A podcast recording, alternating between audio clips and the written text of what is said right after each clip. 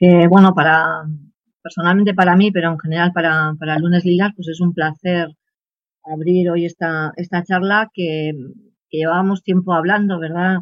Eh, Kai, en este caso como Trascolore, pero comentando muchas veces algo había que hacer, hay que hacer una reflexión conjunta y bueno, y por fin hemos podido, podido organizarla, ¿no?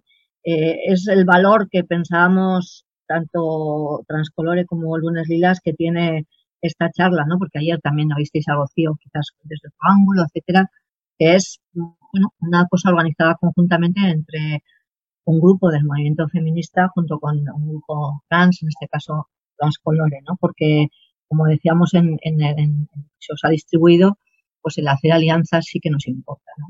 Y nos importa, bueno, sobre todo porque no entendemos, al menos por parte de Lunes Lilas, debates que está habiendo que, no buscan precisamente la alianza, que creemos que no buscan el conseguir los derechos para todas las personas, solamente para todas, que no buscan el sumar para conseguir una, sociedad donde todo el mundo podamos vivir a gusto y tengamos garantizados esos derechos.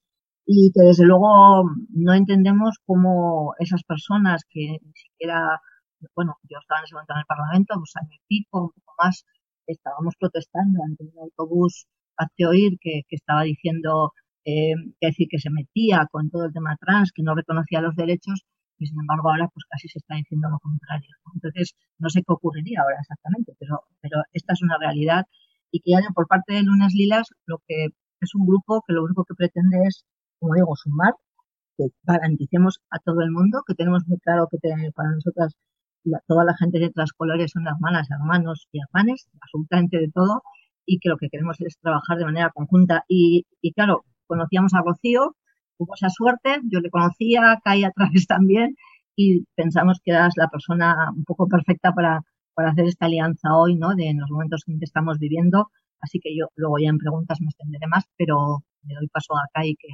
lo presente. No te mereces. Gracias a todo el mundo por estar aquí.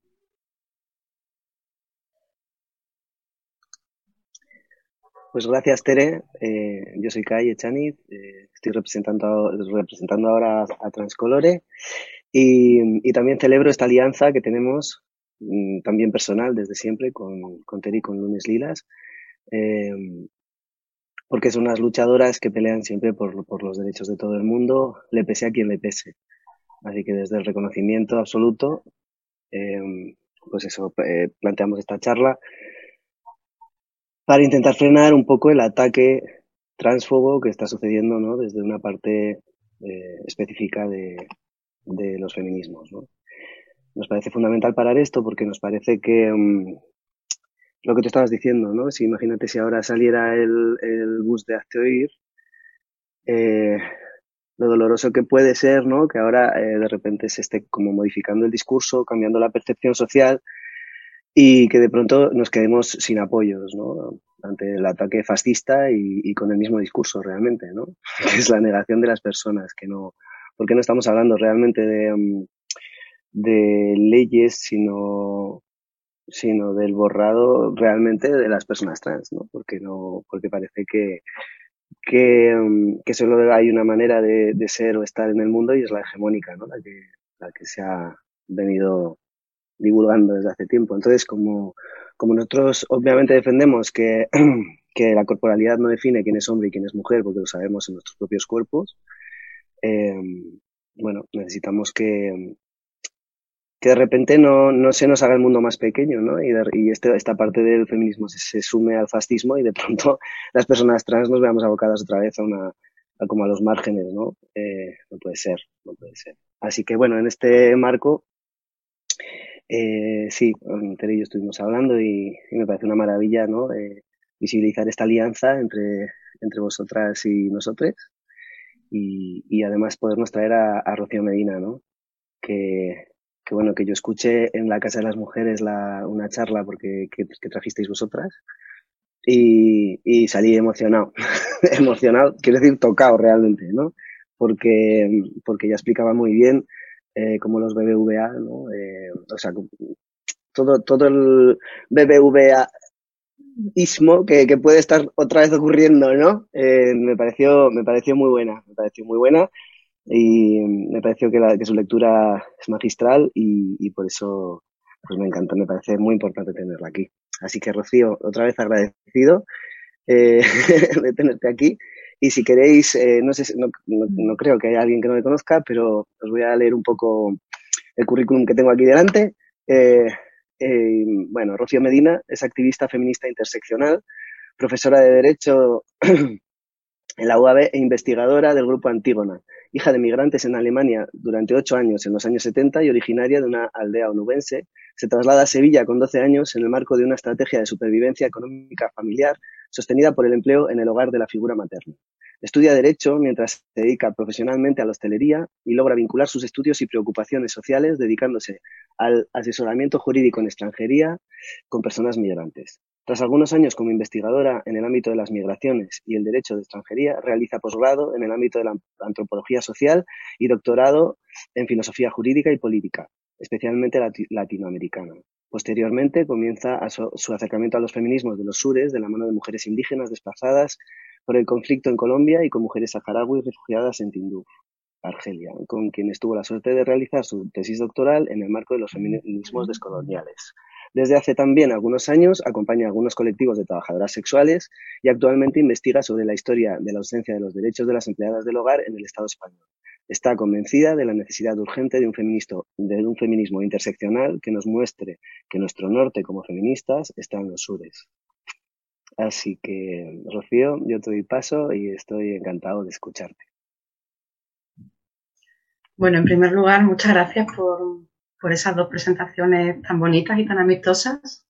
Para mí también es una alegría ¿no? que, podamos, a pesar de la situación tremenda de pandemia y de desencuentro que, que andamos viviendo, el hecho de que podamos encontrarnos a través de las redes y, compartir y, bueno, hacer un poco de salón de casa, casi, ¿no? A veces, porque cada cual está de alguna manera en un, espacio muy, muy propio, muy cotidiano. Y, bueno, por, por, destacar algo bueno también de, esta manera de hacer las cosas, ¿no? a pesar de la distancia, de no vernos, de no cenar, de no reírnos, de no tocarnos, al menos tenemos la posibilidad de, vernos a través de este tipo de espacios y de poder, bueno, de poder seguir, que no es poco, de poder seguir hablando, ¿no? De lo que nos pasa y de, y de cómo solucionar y de cómo pensar conjuntamente de alguna manera la realidad que nos toca que es bastante compleja. Y bueno, precisamente por ahí quería empezar, ¿no? Por, la realidad que nos toca, por la realidad en la que andamos y qué vamos a hacer o cómo vamos a plantear desde, desde los feminismos los giros políticos que se están dando dentro y fuera del feminismo, ¿no? Y, y digo esto porque creo que es muy importante que de alguna manera mm, conectemos las angustias y las heridas y los miedos que se están desarrollando para muchas personas dentro del feminismo, mm, que siempre fue la casa para mucha gente muy diversa y que pareciera que últimamente empieza a dejar de serlo. O al menos desde ciertos sectores no, no se está proponiendo ¿no? que, que el feminismo o que los feminismos en plural sea la casa de, de todo aquel, de toda aquella, de todos que la necesitan. Y creo que si los feminismos ahora mismo están en un lugar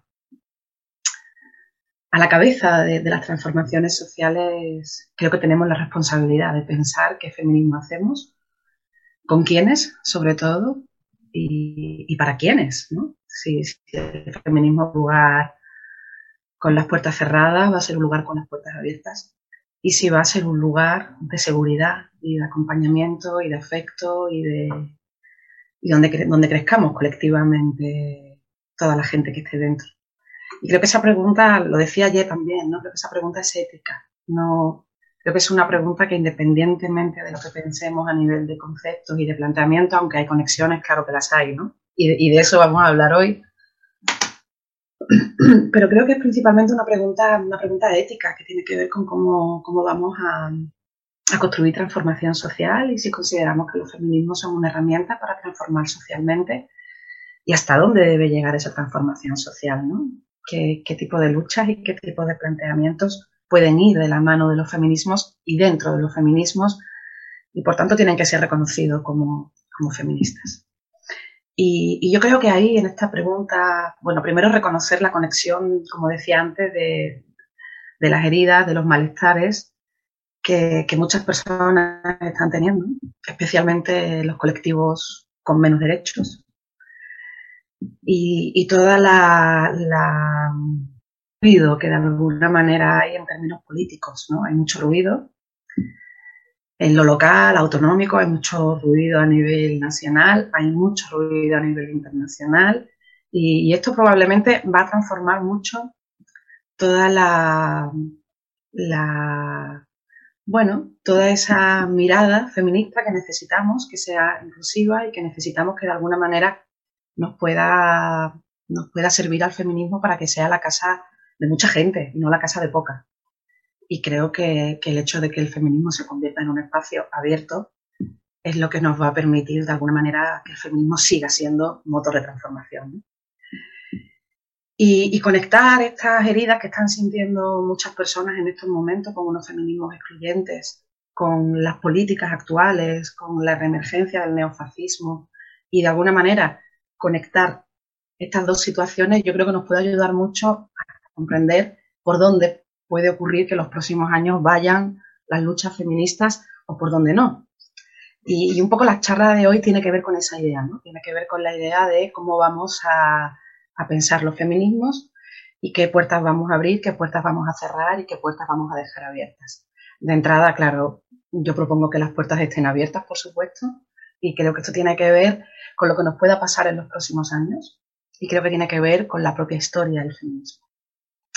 Y en ese sentido me gustaría empezar planteando la idea de la memoria feminista, ¿no? La idea de, especialmente en los últimos años, ha habido una, expansión muy fuerte del feminismo y, evidentemente ha habido mucha gente joven que, llega al feminismo, que se forma de manera muy rápida. Y creo que es muy importante que la gente que no conoce en cierta manera la historia del feminismo conozca, por ejemplo, como decíamos ayer, la charla con temas trans, ¿no?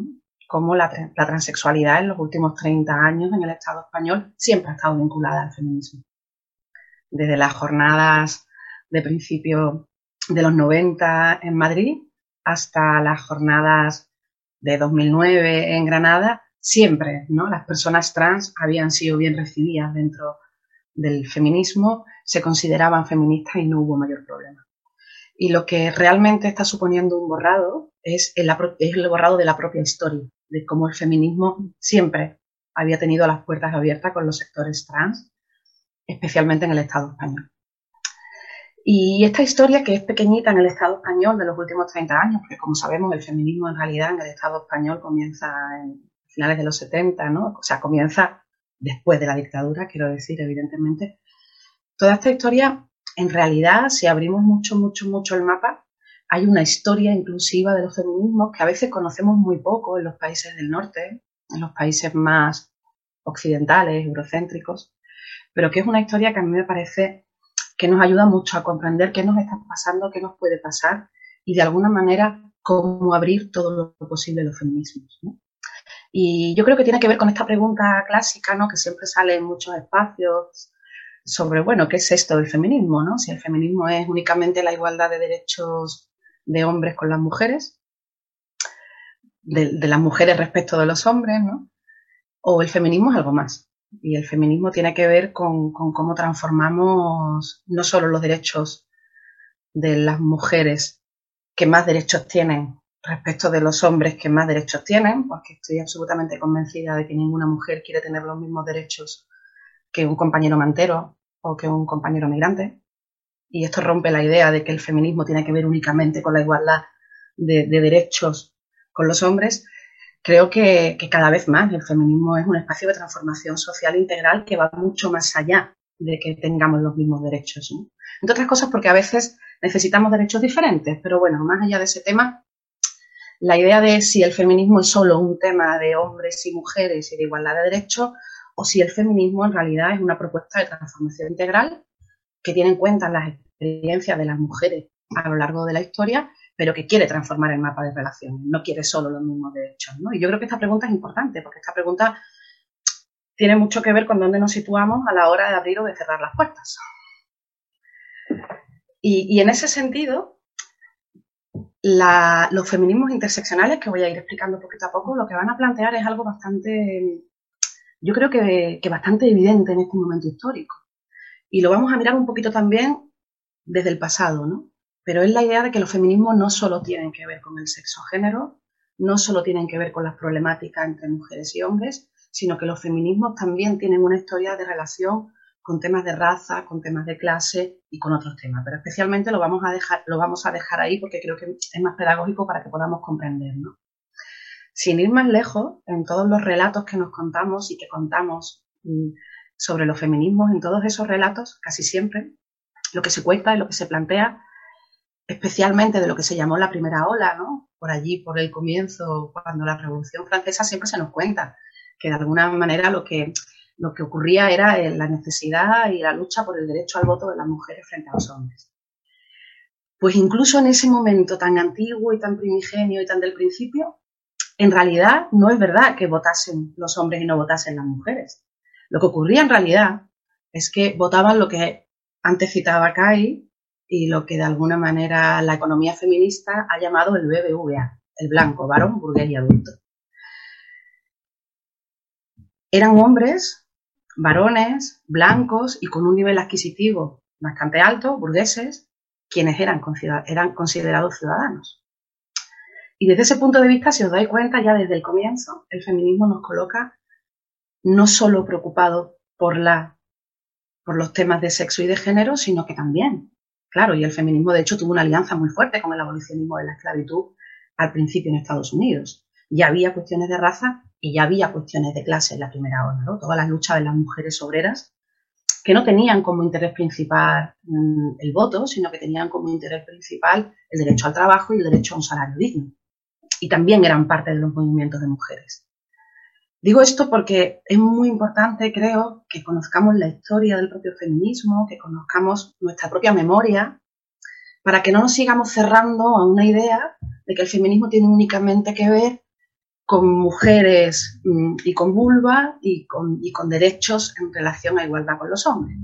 Tiene que ver con derechos, por supuesto, pero también tiene que ver con otras desigualdades raciales y de hecho las primeras feministas norteamericanas, ellas hacían todo su pensamiento y conceptualizaban a raíz de la experiencia de la esclavitud de las personas negras y tenían una fuerte alianza con el abolicionismo de la esclavitud.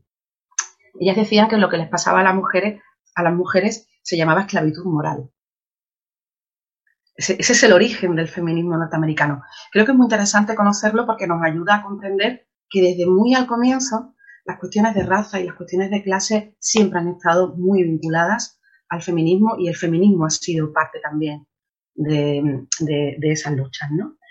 Y sobre todo me parece muy interesante porque eso que de alguna manera a partir de, de, la segunda ola en los años 60 y 70 llamamos el patriarcado, ha sido siempre supremacismo blanco masculino.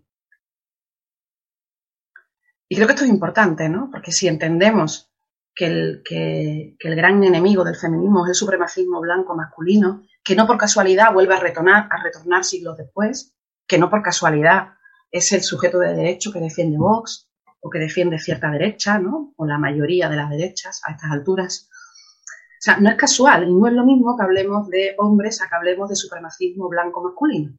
Creo que ahí primero nos ubica muy bien donde estamos ahora, porque los problemas del feminismo en la actualidad no están siendo únicamente con los hombres, ni siquiera solo con los hombres, están siendo con el supremacismo blanco masculino.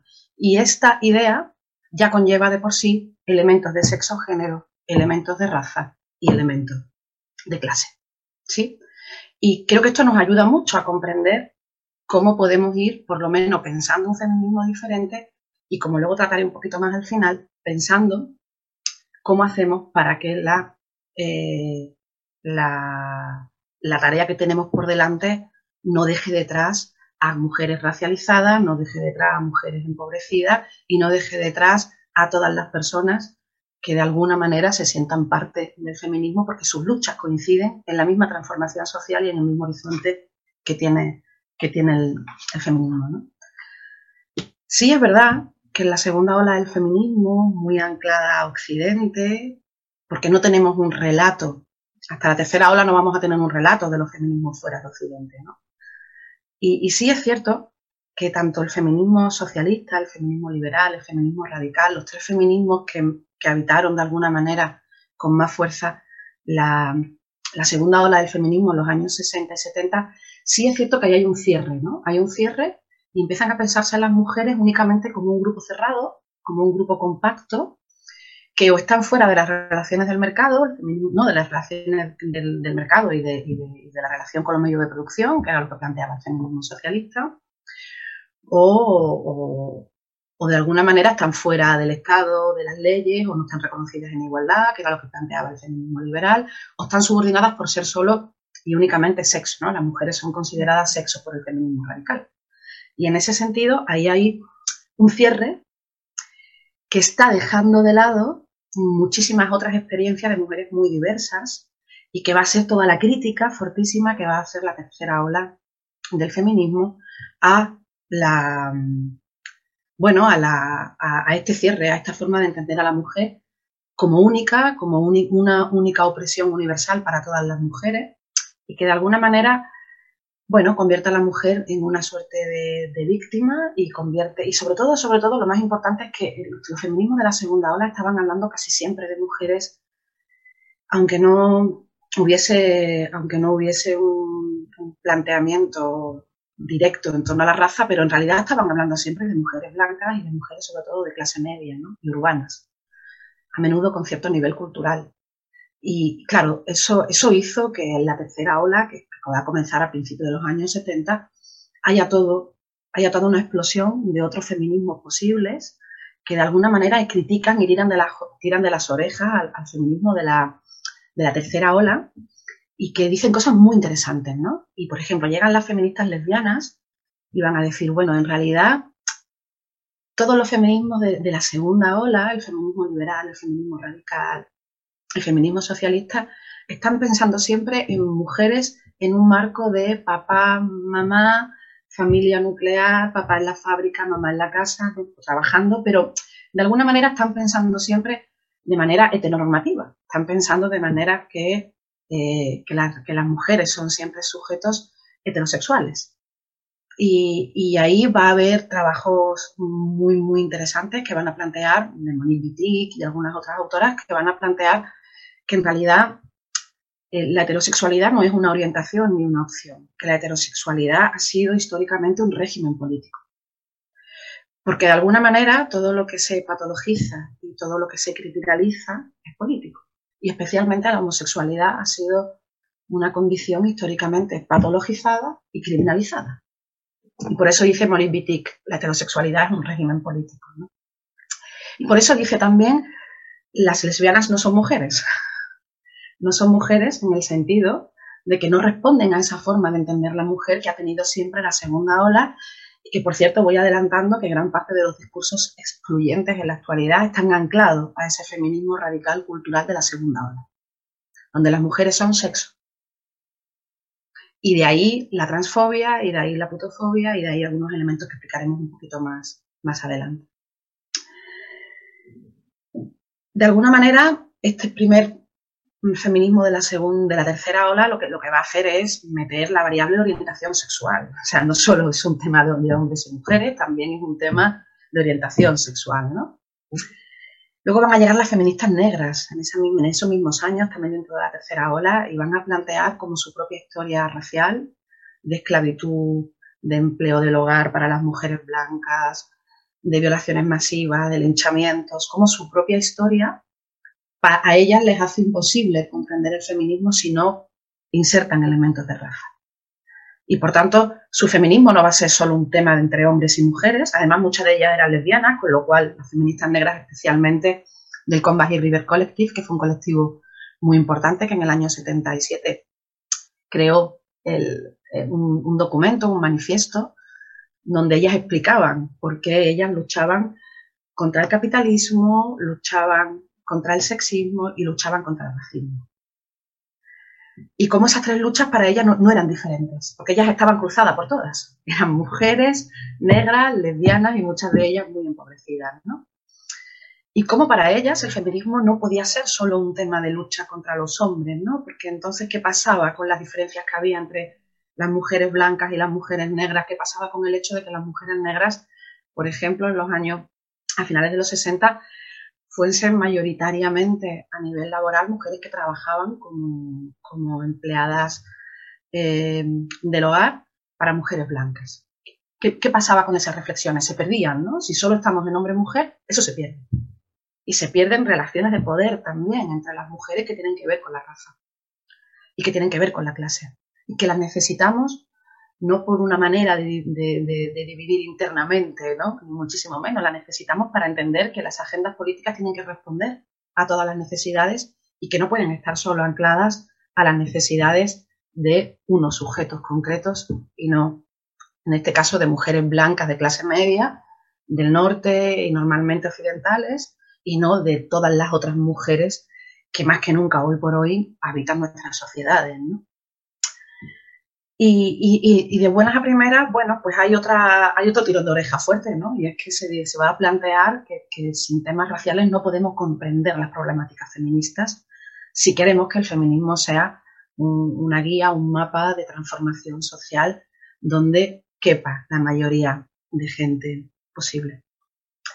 Y hay también un elemento que a mí me parece muy, muy interesante y que nos ayuda mucho a comprender hoy la frontera, que, van a aportar los feminismos chicanos desde los sures.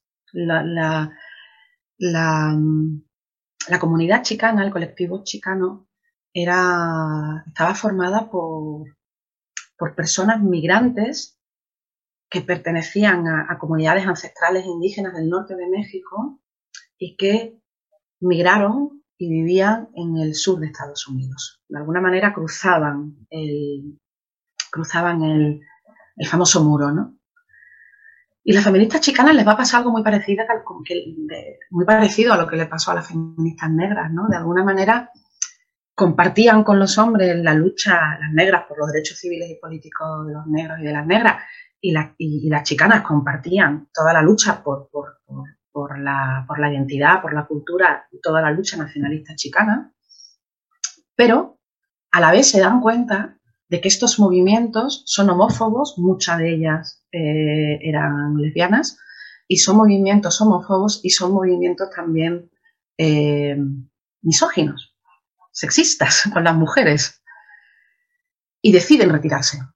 Deciden retirarse porque ellas entienden que la lucha únicamente en clave nacionalista o en clave eh, racial, si no va acompañada de una lucha en clave de sexo, género, pero también en, clave de no homofóbica, pues son luchas que le falta algo, ¿no? Si os dais cuenta, es muy interesante todo lo que van aportando los feminismos de la tercera ola porque de alguna manera complejizan muchísimo el mapa de los feminismos. Se salen de hombre-mujer, pero también cuestionan solo raza y también cuestionan solo clase. Y empiezan a, a plantear que sin estos tres eslabones no se puede hacer feminismos.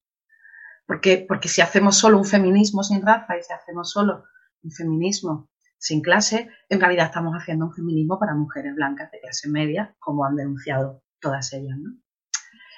Por supuesto, ahí están los feminismos queer también, de, los que ayer se habló y bueno, remito a esa charla por si alguien, porque ayer se centró mucho más en eso, el tema. Y bueno, que a mí me ha parecido siempre muy interesante. Aún así, creo que hay un debate pendiente ¿no? entre todo el planteamiento queer y los feminismos de los sures. Creo que ahí hay un encuentro pendiente. Creo que dentro de la tercera ola podríamos decir que hay como dos ramas, una más de corte estructuralista que se llama dentro de las ciencias sociales y otra más de corte descolonial, postcolonial que viene de los sures. Y creo que ahí hay, hay algunas ideas que se podrían hablar ¿no? en torno a, bueno, para, para, por ejemplo, sin ir muy lejos, ¿no? para mujeres que pertenecen a comunidades ancestrales indígenas, el tema de la identidad es clave y en los movimientos migrantes también. Entonces, en ese sentido, yo creo que puede haber un debate ahí, porque a veces desde las teorías queer creo que no se, no se está comprendiendo la importancia de las identidades sin que por eso los, feminismos de la tercera hora de, los sures hayan sido identitaristas, ¿no? ni mucho menos. Han pedido siempre reconocimiento y redistribución de manera conjunta. No solo han pedido cultura, han pedido efectivamente clase y han pedido efectivamente eh, derechos raciales que siempre van acompañados. o pueden ir acompañados de, redistribución. ¿no? En realidad ese fue el origen de lo que hoy llamamos, esto que os he contado en torno al feminismo eh, lesbiano, el feminismo chicano, el feminismo negro, fue en los años 60 y 70 el origen de lo que ahora llamamos los feminismos periféricos, los feminismos de los sures, bueno, los feminismos más actuales de la, de la, tercera, de la tercera ola. Y, y que, fijaros qué interesante, porque el feminismo más excluyente que se ancló a la segunda hora y que se ancló a la idea de que las mujeres somos sexo desde el feminismo radical y cultural, es un feminismo que sí aceptó e incorporó muy bien, por ejemplo, el discurso del feminismo lesbiano. Es algo que hoy por hoy no se discute, ¿no? Yo no me atrevería a decir que en el Estado español, por ejemplo, el feminismo antirracista o los feminismos que tienen un discurso de raza importante han sido incorporados. Yo creo que no, creo que hay muchas dificultades.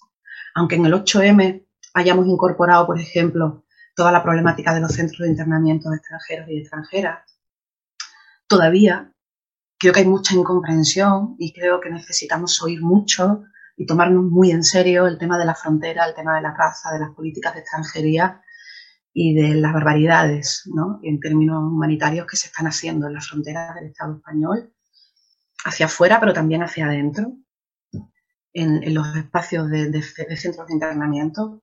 Creo que todavía eh, al feminismo nos falta mucho camino para comprender que la raza no es un problema moral, que el racismo no es un problema moral, que también es un problema estructural, como lo es el machismo y como lo es el sexismo. Y que cuando una compañera antirracista nos da el toque por las redes y nos dice que, estamos teniendo discursos racistas, no está apelando a si moralmente somos personas racistas o no. Lo que nos está diciendo es que nuestros discursos no están teniendo en cuenta la estructura histórica del racismo. Y de alguna manera es cierto, ¿no? De alguna manera a los feminismos en el Estado español todavía considero que les está costando mucho eh, anclar sus discursos a discursos de, feminismo antirracista.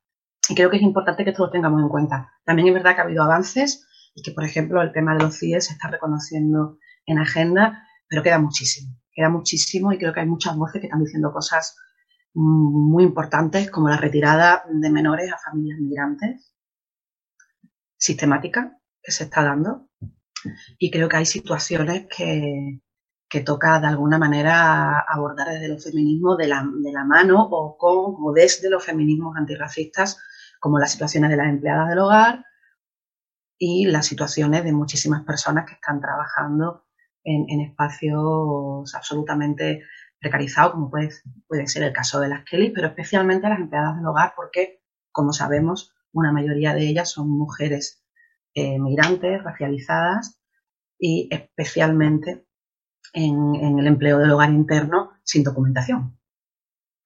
Entonces, plantearnos también que no vamos a poder abordar esto de una manera seria si no contemplamos cuestiones de racismo y en este caso sería cuestiones de política de extranjería, cuestiones de redadas por fenotipo, que están prohibidas pero se siguen dando, cuestiones de represión policial que recaen sobre las mujeres más despojadas, más despojadas de derechos ¿no? en el Estado español. Y creo que, que de alguna manera toda esta historia nos tiene que servir para eh, poder pensar la realidad. ¿no? no es un tema solo de conocer la historia del feminismo, que me parece que de por sí ya tiene un valor importante, pero creo que ese valor se incrementa cuando nos damos cuenta de que nuestra propia historia feminista también es una historia de inclusión y tenemos que defender esa memoria y cómo nos da clave para que no haya un cierre de nuevo histórico dentro del feminismo, sino que a partir de esa memoria defendamos ¿no? la posibilidad de, como decía al principio, abrir, la, abrir las puertas de la, de la casa de los feminismos para que toda para que toda persona que necesite estar dentro y desee estar dentro pueda estar. ¿no? sobre todo cuando sus luchas y las luchas feministas coinciden en horizontes de transformación y de emancipación social eh, de cara al futuro. Y fijaros, toda esta historia de, de, inclusiones y de transformación que amplían la idea hombre-mujer clásica cerrada y que de algún modo nos hablan de otras variables, a partir de los 90 y especialmente de nuevo en los sures, tiene nuevas versiones que son muy interesantes, como son las versiones de los feminismos islámicos o como son las versiones de los feminismos comunitarios. Y me parecen que, también son muy desconocidas eh, y creo que es muy importante que en un momento global donde además más que nunca yo creo que esta pandemia está colocando está colocando en el punto, en el punto de mira, ¿no? La conexión que, realmente hay entre procesos que aparentemente ocurren muy lejos que ocurren aquí, pero que en realidad necesitamos una mirada global para entender las cuestiones que nos pasan hoy cotidianamente en nuestros barrios, en nuestros espacios y en nuestras calles. Yo creo que las feministas comunitarias, por ejemplo, indígenas, han hecho una lectura bastante interesante donde ellas no separan la violencia sobre los cuerpos de las mujeres con la violencia sobre el territorio tienen un concepto muy bonito que se llama territorio cuerpo-tierra. Y ellas no hacen una diferenciación entre lo que es eh, la violencia que reciben las mujeres y la violencia que, recibe el territorio y que recibe la tierra. Claro, esto tiene que ver con una historia de lucha contra el neoextractivismo, tiene que ver con toda una historia de lucha que va más allá ¿no? de la lucha frente al hombre. Es más, las comunidades indígenas han tenido eh, que, sobrevivir y reproducirse también en el encuentro entre hombres y mujeres. Y, en la lucha eh, por, la, por, el, por la no desaparición de su comunidad se encuentran hombres y mujeres. También hacen críticas del patriarcado indígena. ¿eh? Yo creo que las feministas comunitarias además han analizado muy bien lo que ellas llaman el entronque patriarcal. Cómo las, cómo las, las, las lógicas patriarcales coloniales que venían de Occidente se unieron a las lógicas patriarcales que ya existían. No es que ellas no planteen que no, que no, que no ha existido o que no existía de alguna manera un feminismo, un, patriarcado en sus propias comunidades de origen. ¿sí? Y luego las feministas islámicas creo que ahora mismo también son muy desconocidas y son claves porque están planteando, bueno, nos están sacando del círculo vicioso este que parece que el islamismo revolucionario atacan las mujeres y Occidente interviene en los países a menudo con el argumento de salvar a esas mujeres. ¿no? Fue el caso de Bush, por ejemplo, cuando se intervino Afganistán. Y creo que es muy interesante porque ellas, explican muy bien que el islamismo revolucionario es una cosa y explican muy bien la historia del islamismo revolucionario, de ese fundamentalismo brutal que ha estado históricamente financiado por Occidente, que tiene conexiones con, con la doctrina wahhabí en Arabia Saudí que es el principal aliado en Oriente Medio de Occidente. Y de alguna manera ellas explican la historia y dicen, ojo, no permitamos que se confunda Islam y que se confunda una práctica de corte religioso o una cosmovisión del mundo, que para ellas, para muchas de ellas, es planteada como igualitaria y como una religión de paz, con lo que se ha hecho con algunos grupos eh, en términos de estrategia geopolítica desde Occidente, ¿no? Y cómo se han ido alimentando esos grupos, cómo se han financiado, sin ir más lejos, los Fighter Freedoms en, en, Afganistán fueron financiados en plena Guerra Fría por, por, Occidente, por Estados Unidos, que hoy por hoy son los talibanes. O sea, la fuerza de los talibanes viene de esa historia colonial, no viene de, del Islam per se, ¿no? Hay que conocer la historia política y hay, que, y hay que salirse de la idea de que las mujeres musulmanas están oprimidas únicamente desde la religión o desde la cultura, ¿no? que es una idea muy colonial, sino que tenemos que comprender la historia de los propios pueblos para comprender qué ha pasado con las mujeres también en esos pueblos y las historias coloniales, las historias de qué grupos se han financiado y de qué tipo de, de, grupos han sido anulados de alguna manera. Bueno, no me quiero extender mucho con eso, pero creo que es muy interesante. Además, ellas entran a todos los temas candentes, ¿no? Ellas defienden el uso del hijab como un tema de conciencia, por supuesto no por imposición del Estado, ni siquiera admiten lo que llaman la hijab fashion, ¿no? La idea de me pongo el hijab como un reclamo identitario, ellas plantean que tiene que ver con un tema de conciencia. Eh, explican claramente por qué la ablación, por ejemplo, no está en el Corán, dan una explicación antropológica muy interesante a la poligamia y entienden que no es aplicable en la actualidad, a la poligamia en su momento histórico. Y bueno, de alguna manera hacen un rastreo también por, figuras femeninas dentro del Corán y, denuncian ¿no? cómo las diferentes escuelas del Corán han sido interpretadas y han sido construidas desde sectores muy patriarcales. y, de alguna forma pues lo que plantean es la posibilidad de, tener una lectura ¿no? y de hacer una lectura muchísimo más igualitarista, muchísimo más, eh, podríamos decir, libertaria de la cosmovisión islámica de lo que desde Occidente se está planteando. Y me parece interesante esta voz porque nos rompe esta idea de que Occidente defienda a las mujeres, el islamismo revolucionario no, y en nombre de las mujeres ni unos ni otros las escuchan, ni unos ni otros reconocen sus voces y unos y otros constituyen una, un círculo vicioso de señores de la guerra en nombre de las mujeres. Y creo que además esto nos ayuda mucho a comprender cómo en nombre de las mujeres y en nombre del feminismo se pueden dar muchas batallas políticas. Y a veces de manera ficticia. Esta, esta relación ¿no? de cómo el norte y el sur se ha relacionado en torno a salvar o no a las mujeres como una ficción, como un juego perverso y macabro que sigue funcionando en la política.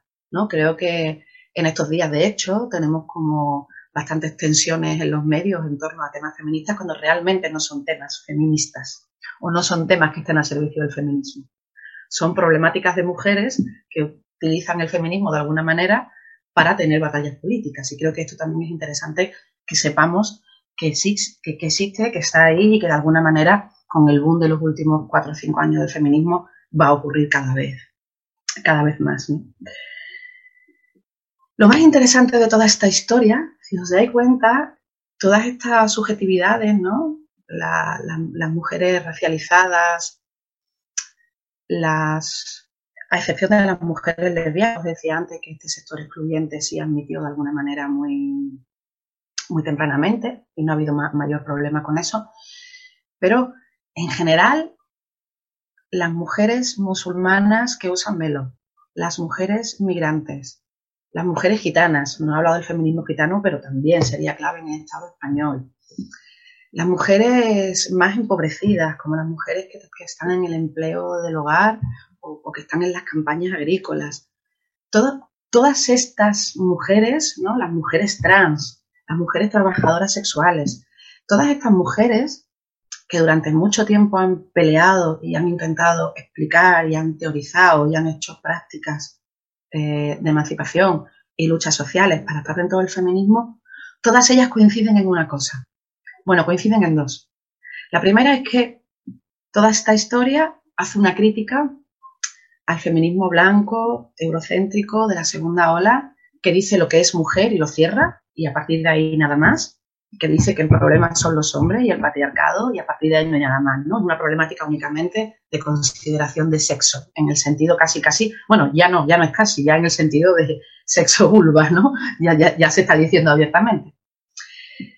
Todas coinciden en esa crítica, en, ojo, hay muchas mujeres muy diversas y hay muchas problemáticas diferentes que hay que contemplar. Y todas coinciden en que hoy por hoy son excluidas de ese feminismo excluyente. este sector del feminismo no solo está expulsando o no está reconociendo como sujeto político feminista a los sectores trans, sino que también expulsa a las trabajadoras sexuales, también expulsa a las migrantes, habla muy poco o nada de las mujeres más empobrecidas, de las mujeres que están siendo desahuciadas, de las mujeres que están en el empleo del hogar de manera interna o externa, de las Kellys, o sea, si os dais cuenta, yo creo que es muy importante ver cómo todo lo que está fuera y a eso que normalmente llamamos las, minorías, en realidad son la mayoría del feminismo. Y esto es muy importante. Me parece muy importante porque nos da un ángulo de mira para, para estrategias de resistencia totalmente diferentes. No es que las trabajadoras sexuales estén solas, no es que los trans y las trans estén solos, solas, sino que de alguna manera todos estos sectores van a coincidir en una misma exclusión. Y es que hay un feminismo que insiste en que no son parte del feminismo. Y sin embargo hay muchísimos otros feminismos y feministas que creemos que precisamente nuestra dirección es ampliar la casa del feminismo. En definitiva, ¿no? Ni es verdad que haya una opresión universal de las mujeres, ni es verdad que las subordinaciones de las mujeres tengan que ver solo, como decía alguna autora feminista negra, con lo que hacen los hombres. las problemáticas de las mujeres no tienen que ver solo con lo que hacen los hombres. Las problemáticas de las mujeres tienen que ver con problemáticas estructurales de clase, de raza, de religión, de conflictos. Hay una cantidad de problemáticas que, podríamos abrir mucho el, mapa, pero como decía al principio, me voy a quedar en clase, en raza y en género, porque creo que es, son las tres grandes estructuras que nos ayudan a entender que si no contemplamos el hecho de que las subordinaciones de las mujeres no solo tienen que ver con los hombres, sino que tienen que ver con las relaciones norte-sur, que tienen que ver con las relaciones eh, de clase y que tienen que ver con la estructura histórica del racismo, muchas mujeres se van a quedar fuera. Y es lo que de alguna manera está empezando a ocurrir o es a lo que determinados sectores aspiran. Y a mí esto me parece muy preocupante, me parece muy preocupante porque eh, creo que ahora mismo el feminismo interseccional se puede convertir en una suerte de, de elemento que nos ayude a tejer y a unir luchas. Con una base teórica, con una base histórica y sobre todo con una base ética de por qué esas luchas en este momento tienen que aliarse, tienen que unirse y por qué en realidad si se hace esto se percibe, se siente y se ve claramente que, que todas las que están fuera son una mayoría. Ahora que hablamos tanto y está tan de moda este feminismo del 99% y del 1%, a ver si de verdad lo tejemos, ¿no? Porque este feminismo del 1 y del 99% no puede dejar de fuera a las feministas antirracistas. Y no puede dejar fuera a los sectores trans.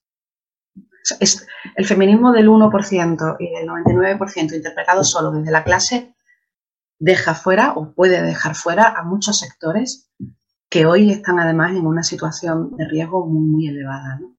Y ahí es a donde quiero ir ahora con el tema de cómo en un contexto de extrema derecha, de reemergencia, de reemergencia de extrema derecha, de reemergencia de los fascismos, todavía esta historia mm, del feminismo interseccional, que nos hace pensar el feminismo más allá de hombres y mujeres, o que entiende a las mujeres y a los hombres, pero también en otras claves, es muy necesaria. Es muy necesaria porque precisamente todas estas subjetividades que se quedan fuera son las que están siendo atacadas por la extrema derecha. Nada más y nada menos, ¿no? Con el caso trans es muy claro, la extrema derecha se presenta públicamente en el Estado español con el, bus de Astor. Y es un ataque al tema trans, es un ataque directo a los menores trans, pero también es un ataque a las conquistas de sexo-género de los, de los últimos dos siglos. Y entran por el eslabón más débil, entran por el lugar que todavía no estaba cerrado a nivel de consenso como era el tema de menores trans. Y entran, desde mi punto de vista, astutamente por un lugar que no solo podía dinamitar el tema trans, es que efectivamente ha hecho vínculo con un sector del feminismo de la segunda ola, que no por casualidad en los años 60 y 70 ese sector del feminismo, que era un sector antipornografía y antisex, realizó pactos y vínculos históricos, y esa historia creo que también hay que conocerla, con sectores protestantes conservadores y con sectores de derecha. Y creo que es muy importante conocer esa historia para comprender lo que nos puede pasar en los próximos años en el Estado español.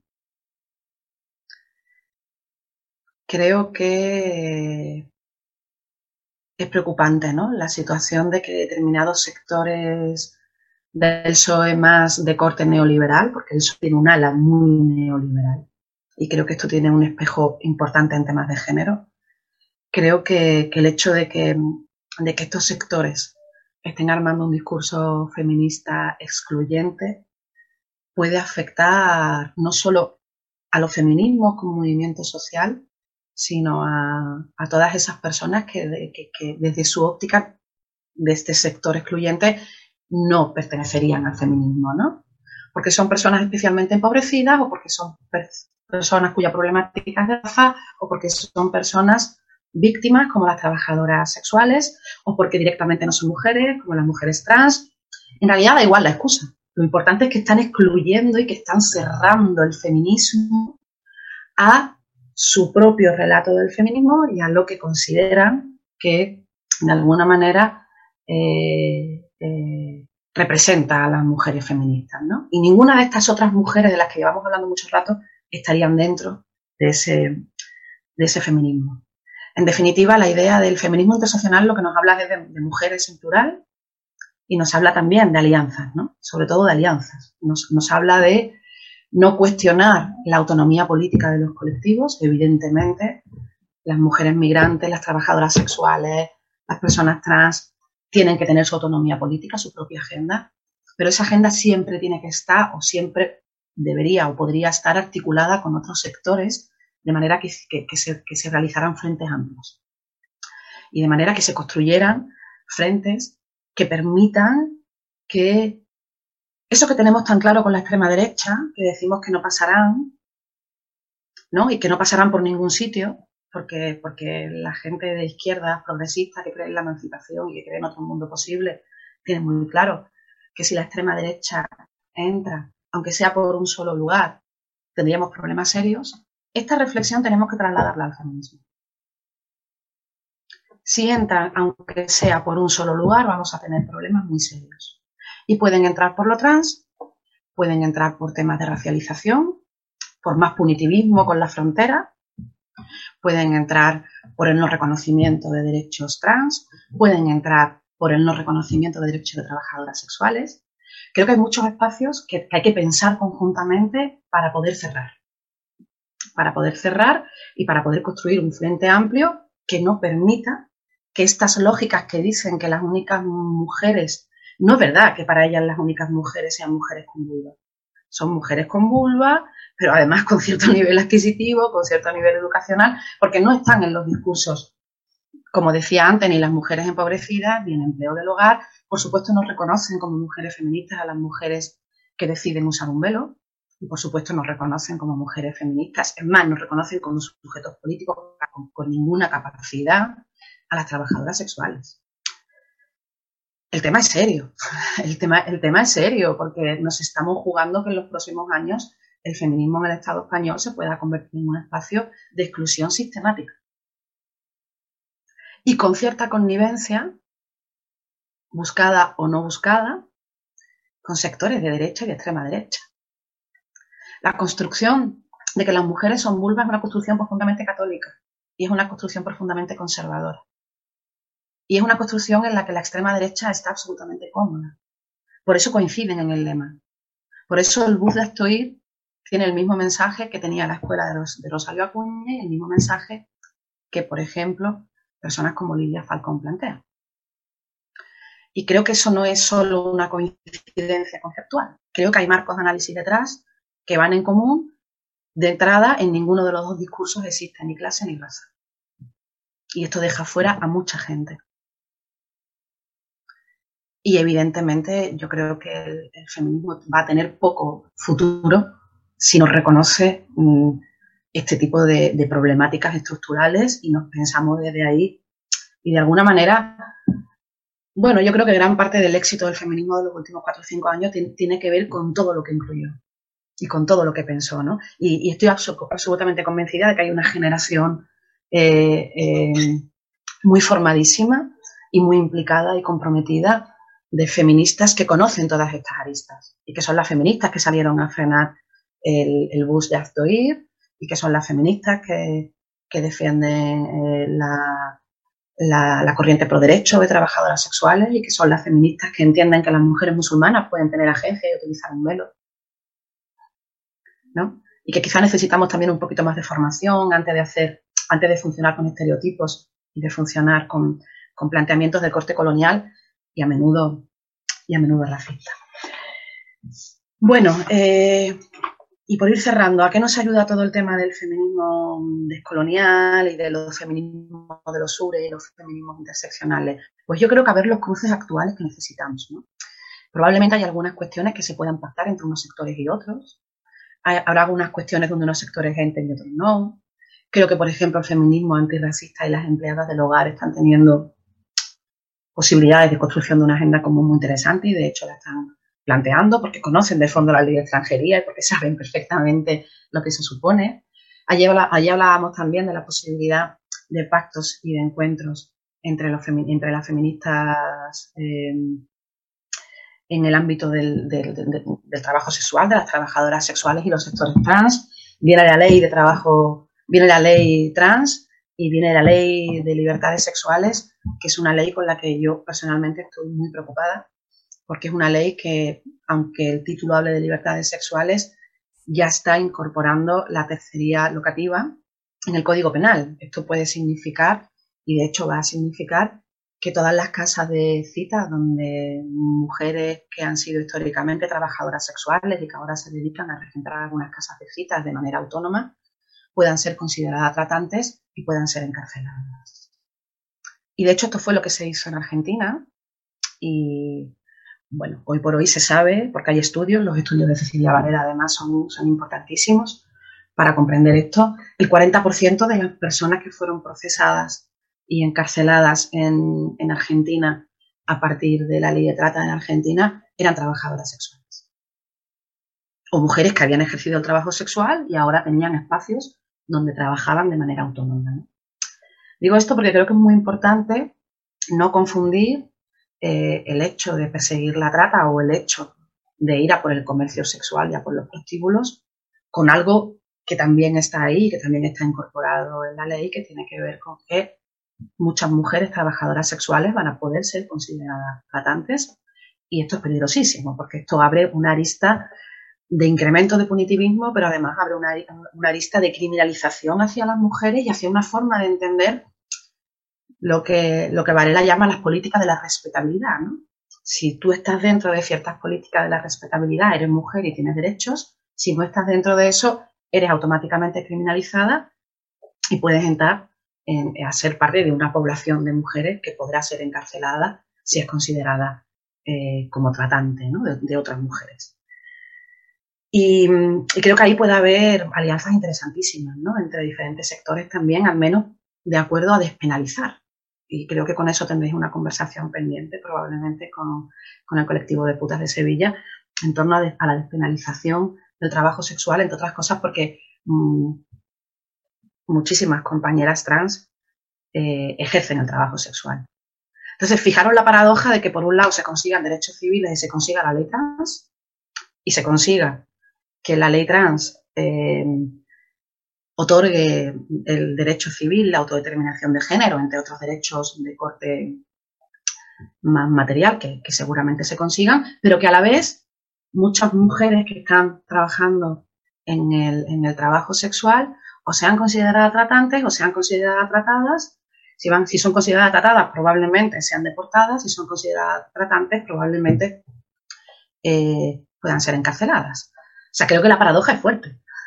Y es una paradoja aparentemente de la periferia social, pero que tiene mucho que ver con cómo se está construyendo un nuevo tipo de mujer, con las políticas de la respetabilidad y con, el punitivismo, ¿no? Y con cómo estamos construyendo un nuevo imaginario posible de cuáles son las mujeres que merecen ser reconocidas por el feminismo y por el derecho y cuáles son las mujeres a las que directamente se va a asumir que podemos meter en un CIE, en la cárcel o deportar, ¿no? con todo lo que esto implica en un contexto de aumento de extrema derecha en la calle y de incremento de delitos de odio y de incrementos de violencia, porque no nos engañemos, yo creo que todas sabemos que los sectores que más en riesgo van a estar en la medida que vaya ascendiendo el fascismo y que vaya ascendiendo la extrema derecha son los sectores más despojados de derechos. Y me parece absolutamente cruel que desde el feminismo se pueda plantear siquiera la idea de no ofrecer eh, paraguas, acompañamiento y, sororidad con todos estos colectivos y con todas estas personas que son las que, si la cosa se pone complicada los próximos años, más problemas van a tener, que ya los están teniendo. Yo decía ayer en la charla que del año 2013 al año 2019 hemos tenido un 45% de incremento de delitos de odio. O sea, esta realidad no está por venir, ya está aquí.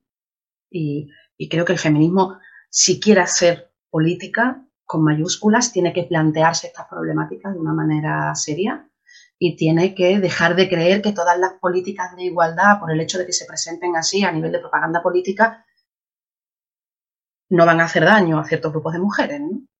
Ojo con eso. Tenemos que tener muy claro que hay ciertas, hay cierto tipo de legislaciones que algunas mujeres eh, las puede dejar en un lugar muy, muy, muy complicado. y, tomarnos esto en serio y empezar a, de alguna manera, a hacer grupos donde podamos formarnos, donde podamos ayudarnos a comprender y donde podamos tener un discurso sólido para saber cuándo lo que se nos propone desde los partidos políticos eh, no es aceptable porque pone en riesgo. Y para entender también que los partidos políticos tienen sus limitaciones, ¿no? Y cuál es el juego de fuerzas políticas, por supuesto.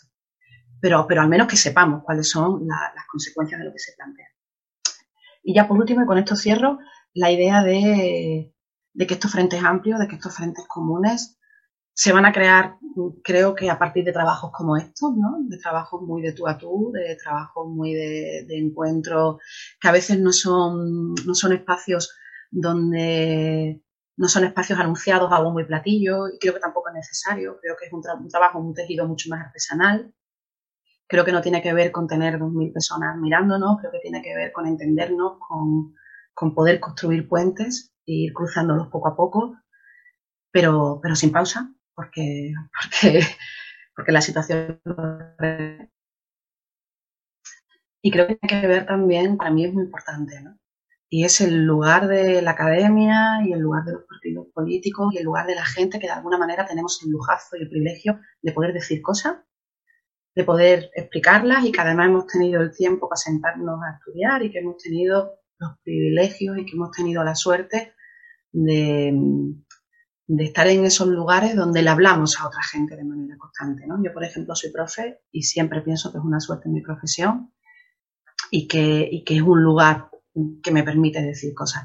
Creo que durante mucho tiempo eh, estos sectores han estado delante y creo que quizás en estas nuevas estrategias de alianza tenemos que colocarnos en un lugar de retaguardia donde apoyemos y donde estemos ahí sosteniendo y donde hagamos de posibles puentes, pero creo que es muy importante que sean los propios colectivos los que adquieran, eh, los que de alguna manera se sitúen delante de las luchas también, ¿no? Decía Clara, decía Clara Campoamor que el voto se, que, la libertad se aprendía ejerciéndola, ¿no? La, la, resistencia, la portavocía, la vocería, la palabra, también. Y yo siempre animo ¿no? a todas las compas con las que de alguna manera me he cruzado en el camino a, colocarse, a colocarse ahí. A pesar de todo el maltrato sistemático que ciertos sectores reciben. Y acompañando también en esa herida lo que se puede, ¿no?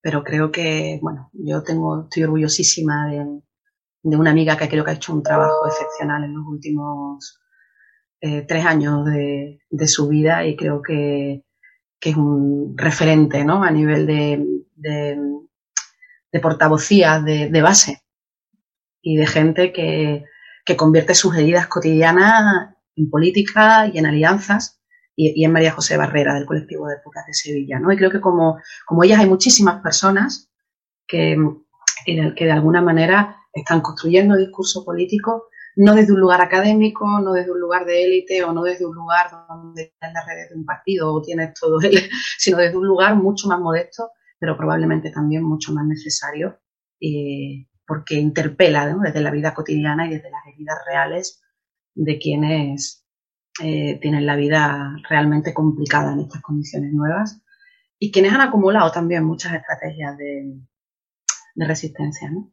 Y creo que en ese sentido estas estrategias nos permiten, sobre todo, espacios de acompañamiento mutuo, espacios de cariño y especialmente articulación política desde las realidades cotidianas, ¿no? Y mirar las leyes de las realidades cotidianas, no mirar las leyes de la, a veces de la propaganda política, sino mirarlas también desde qué va a suponer en los cuerpos, qué va a suponer en las familias, qué va a suponer en los ingresos y qué suponen el reconocimiento de ciudadanía de las personas esas leyes. Y no siempre caen igual para todos los colectivos, y por eso es muy importante que los colectivos estén delante explicando y contándonos lo que les va a suponer, explicando y contando por qué esas alianzas son necesarias para que no entren, no pasen ni por lo trans, ni por el trabajo sexual, ni por la islamofobia, ni por la pobreza.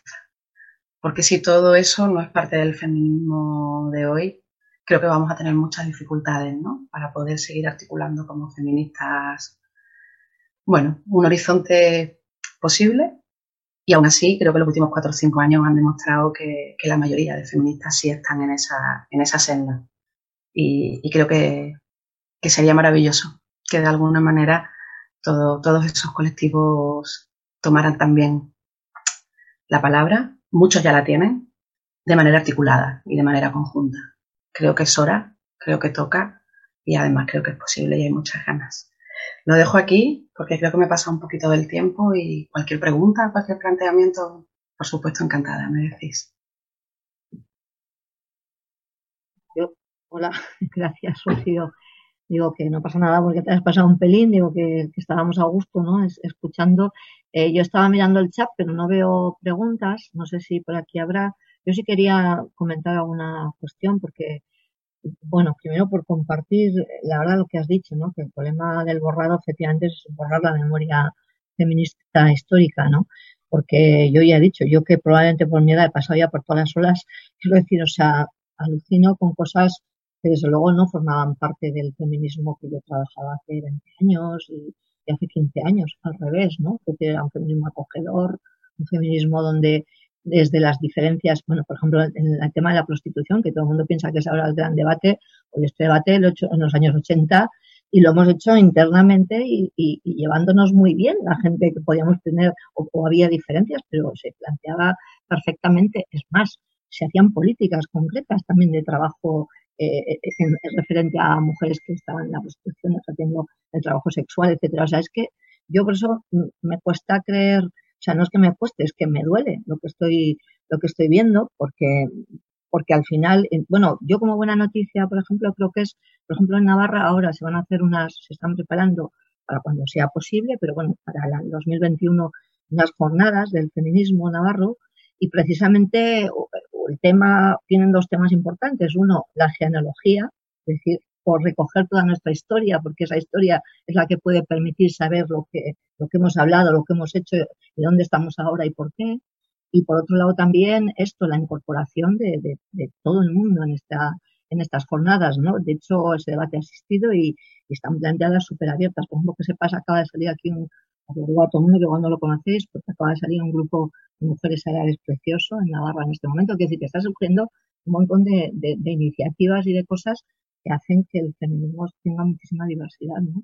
Entonces, ya digo, yo me cuesta entender, o sea, yo tengo muchas buenas amigas que, con las que todos los días es una batalla campal, o sea, con estos temas que, madre mía, con, la necesidad que tenemos ahora mismo de, trabajar por cuestiones concretas y además yo estoy de acuerdo también contigo en eso, o sea, decir que el feminismo no puede ser solo una cuestión teórica, vamos, yo creo que es fundamental, pero tiene que aterrizar en la práctica y efectivamente las cosas pasan por el cuerpo y no a todo el mundo nos pasan igual. Y entonces, decir, en estos momentos mismos, donde está viendo las situaciones que estamos viviendo, ponerse las manos así como una criatura diciendo no estoy y me dedico a seguir debatiendo cuestiones en el aire y no entro para nada en la realidad que estamos viviendo de necesidades reales, de redes que se crean al margen de nosotras, quiero decir, o sea, entonces, bueno, yo ahí quiero decir que me parece comparto totalmente y que ya te digo, te doy una buena noticia que en Navarra yo creo que se está haciendo un trabajo en muchos sitios también, ¿eh? no lo digo porque seamos más que nadie, pero que creo que esas jornadas lo que intentan recoger es precisamente eso, toda esa historia, ponerla en valor y lo que hoy tenemos, ¿no? Es decir, esta diversidad que como aquí habrá en Barcelona y en, todos los lugares, ¿no? Así que gracias. Y ya, yo sí que, bueno, no entra para nada ahora. Comparto tus dudas sobre una ley que para mí ha sido muy trabajada, digo, desde la calle, también en lo teórico, pero la ley de libertad sexual y comparto las cuestiones que has dicho, me dan miedo, ¿no? Que otras no, porque llevamos tiempo pidiéndolas, pero esas sí. Eh, yo sé que no entra para nada ahora el tema, pero sí que me apetece lanzarlo porque igual nos animamos a hacer otro debate, que es, eh, no tan, yo creo que la gente que estamos aquí no tenemos la duda en lo de compartir y tal. Creo que me da la sensación que estamos en este, en este Zoom y de sumar. Eh, sí que me gustaría un día hacer también todo este debate del famoso feminismo no es punitivista, y estoy de acuerdo, pero ¿cómo resolvemos los problemas reales en la práctica?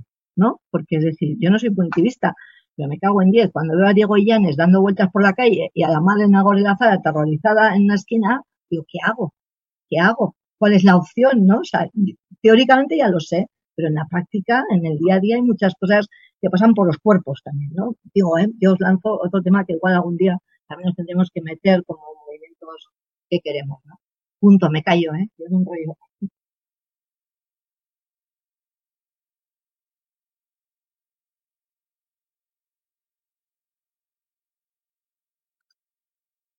Bueno, desde mi espacio yo quiero agradecer a Rocío otra vez y me oís, ¿verdad? Sí. ¿Me escucháis? Sí, vale. Y, y sobre todo decir eso, que, que a, a, mí lo que me está preocupando muchísimo es que del discurso eh, el discurso baja directamente a los cuerpos y a las personas. Así que, y, y es exactamente el miedo que estamos teniendo y, y es ese rechazo social que se puede y que ya eh, se está creando desde, desde estos movimientos, ¿no? Contra la gente trans. O sea, ya no estamos hablando contra la ley trans o contra lo que se está planteando en la ley trans, ¿no? Que además está, eh, ayer Aichole hablaba en la, en la charla que tuvimos, que además la ley trans se está articulando ahora. Quiero decir que tampoco, sabes, que lo que se ha pasado era un borrador, que bueno, que no tiene nada que ver con lo que se está trabajando ahora. En cualquier caso, es que no estamos hablando de eso. El dolor no viene de un debate político a ese nivel, ¿sabes? Porque todo eso se, se puede hablar, se puede trabajar, se puede intentar incluir a todo el mundo, que yo creo que es desde donde nace también esa ley trans, ¿no? Para, pues que todo el mundo se sienta reconocido. Nadie quiere obviamente borrar a nadie, sino que por fin ¿no? se nos tenga en cuenta y se nos concedan derechos de, fundamentales que se nos tienen que conceder. Entonces el problema realmente está en que en las agresiones, tío, en la percepción social, ¿sabes? En todo el daño que este discurso está haciendo a las personas trans, a las personas trans, que yo tengo a mi hijo, ¿sabes? En mi casa y, y un, nos dio por, cuando nos dimos cuenta de esto, antes del, del confinamiento, yo recuerdo estarlo pasando muy mal porque veía que eso crecía y crecía y crecía y crecía y digo, pero bueno, esto hay que pararlo y meterte en redes y estar eh, mi pareja metida en redes porque ella es activista, o sea, madre activista y está metida en esas redes, ¿sabes? Incluso en esas redes de gente que no tenía, eh, en esos colectivos de gente que no tenía ninguna opinión sobre lo trans, de pronto también se estaba exigiendo que tuvieran una opinión y que vetasen a la gente trans y no sé qué, era como, a ver, a ver, a ver, a ver. Entonces, eh, de pronto en mi casa había yo peleando por un sitio, eh, ella peleando por otro sitio y mi niño era como, no podemos, no, o sea que estaban tristes los dos, agobiados. No, no, yo creo que la gente lo que se tiene que dar cuenta es que esto no es, ese discurso, joder, no es lícito porque hay personas detrás, ¿me entiendes? Que al final, eh, no podemos pegarnos nuestra vida defendiéndonos de lo que está ocurriendo, cuando hemos sentido siempre el feminismo como casa, que es lo que está diciendo Rocío, ¿no?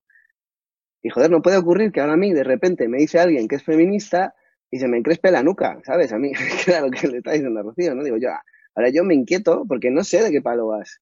Y eso es dolorosísimo y es muy inquietante. No puede estar ocurriendo esto. Y entonces yo me parece maravilloso que, que porque necesitamos mujeres cis que, que habléis, no solo la gente trans, ¿sabes? Os necesitamos, porque, porque, que te, porque, porque desde el privilegio cis, ¿no?